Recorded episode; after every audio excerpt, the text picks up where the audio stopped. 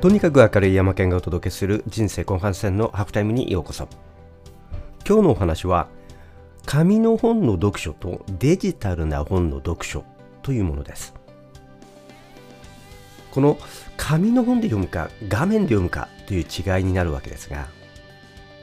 よくどちらの方が読みやすいかあるいは記憶に残るかといった論点で議論されます。最終的には紙の本に軍配が上がるわけですね。紙の本が読みやすい。あるいは紙の本が記憶に残るというような比較をされます。しかし今日はどちらがアウトプットにつながるかという観点で考えてみたいと思います。そうするとこれ2つのタイプで考えることができます。一つはアウトプット型読書というもの。そしてもう一つは楽しむ読書。感覚的読書という呼び,、えー、呼び方です。例えばこの2つ具体的な例で考えてみます。実用書と小説を比較してみるということですね。実用書というのはこれはまあノウハウが詰まっていたり、えー、するわけでどちらかといえばアウトプット型何かアウトプットをする行動に移すということを目的として読まれるというのが前提のように考えられます。でも読んでも何もしない。何か気づいても何も行動に移さない。最終的には読んで楽しんでいる。何か自分に欠けていること自分が気がかりなこと解決したい問題とかいったような点あるいは何か興味があるような点について知識を収集して読んで何かこれまで気がつかなかったようなこと新しい目新しいことがあ知識として、えー、吸収することができたかどうかというところで終わってしまっている。つまるところは楽しんで終わってしまっている、まあ、エンターテインメント型というふうにも言えるかもしれません。そういう意味ではもう一つの小説ですがこれはもうもともとはエンタメ楽しむため。まあフィクションですから本当はないことを文章で読んで楽しむ。まあ昔ラジオもテレビもない頃というのは文字を読んで何か空想の世界に浸るということしかなかったわけですね。もちろん本の中に挿絵があったりとかすることはあったでしょうけれども中心は文字。文字から何か想像していく、まあ、これはものすごい大きな声しかなかった時から発展して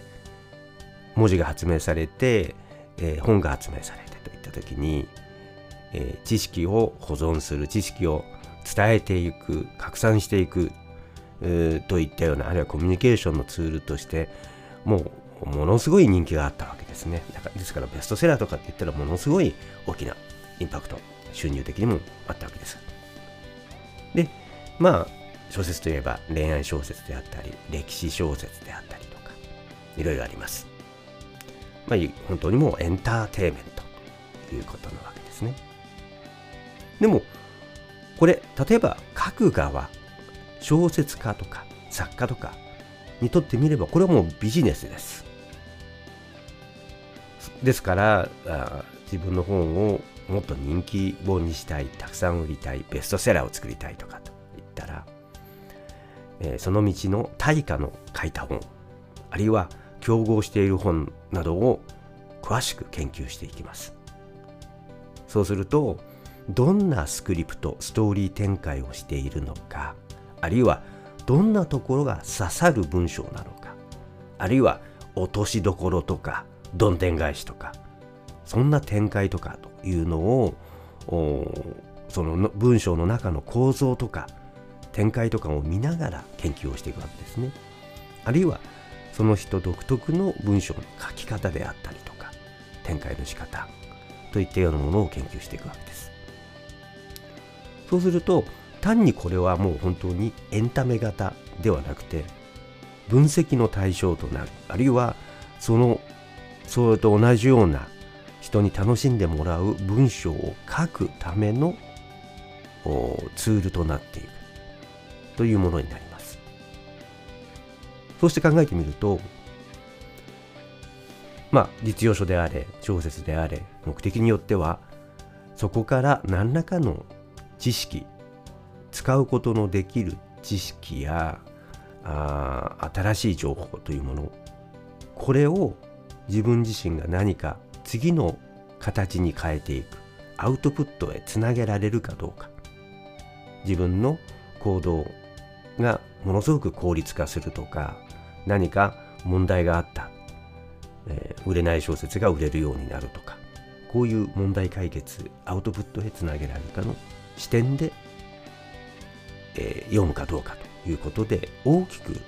その読み方も変わってくるということですよね。そうするとこの紙の本の読書とデジタルの本の読書これを比較をして今見ているわけですが今紙の本で読むかデジタルで読むかというのもあまり気にしなくなってきています。もうその場その場。例えば漫画なんか良いケースでスマホでもう漫画がもう無料でも非常に安くサブスクでも読めたりしますのでもう紙かどうかということは気にしませんですよね。逆にスクロールで読める漫画なんていうのはその方が読みやすいかもしれませんしもう価格的にも便利でいいと。いうことにもなってきていて紙とデジタルのもう販売売上なんかも逆転していたりもします。もう気にしていないわけですね。このまあ文章の読書にしても同じです。どんどんと今あその媒体としての存在使われ方とあるいはあ頻度使われる頻度とかも逆転しようとしてきています。これほど大きく変わらとしている時期はないと思いますね。この本ということについてここ10年ぐらいで大きく変わってきています。で、えー、何を求めるかということによって先ほどの時点でもそうですが大きく変わってきます。ものとしてのインパクト。例えば紙の本は手に取れる。表紙の綺麗さデザインさとかそれから手触り匂いパラパラとめくったり指を挟んで、えー、移動したいところにすぐに、えー、開くことができるとかいうようなこともあります。そういったものとしての存在。あるいはもうコレクターとして例えば自分が大きな書棚を持っていてもうほとんどインテリアですよね。でそこの場所に自分のこれまでに読んできた大好きな本をこう埋めていく。並べていくという存在感蔵書というやつですよね。でこれをどんどんと大きくしていけば巨大にしていけば最終的には巨大な図書館のようなものを自分が所有するという所有欲を満足させることもできます。ただもう一つのアウトプットとしてのタイプということで考えてみるとアウトプットとしての存在ということでは紙の本はものすごく不利です。そこから例えば書き込みをしてある部分を書き出してきてみてそれを書き直してみるとかいったようなことを単純に例えば小説のような先ほどの小説のようなところ、まあ、実用書でもいいですけれども考えてみた時にものすごく時間がかかります。でそうではなくてデジタルで例えば読んだ時ハイライトをした箇所というのをテキストとして外に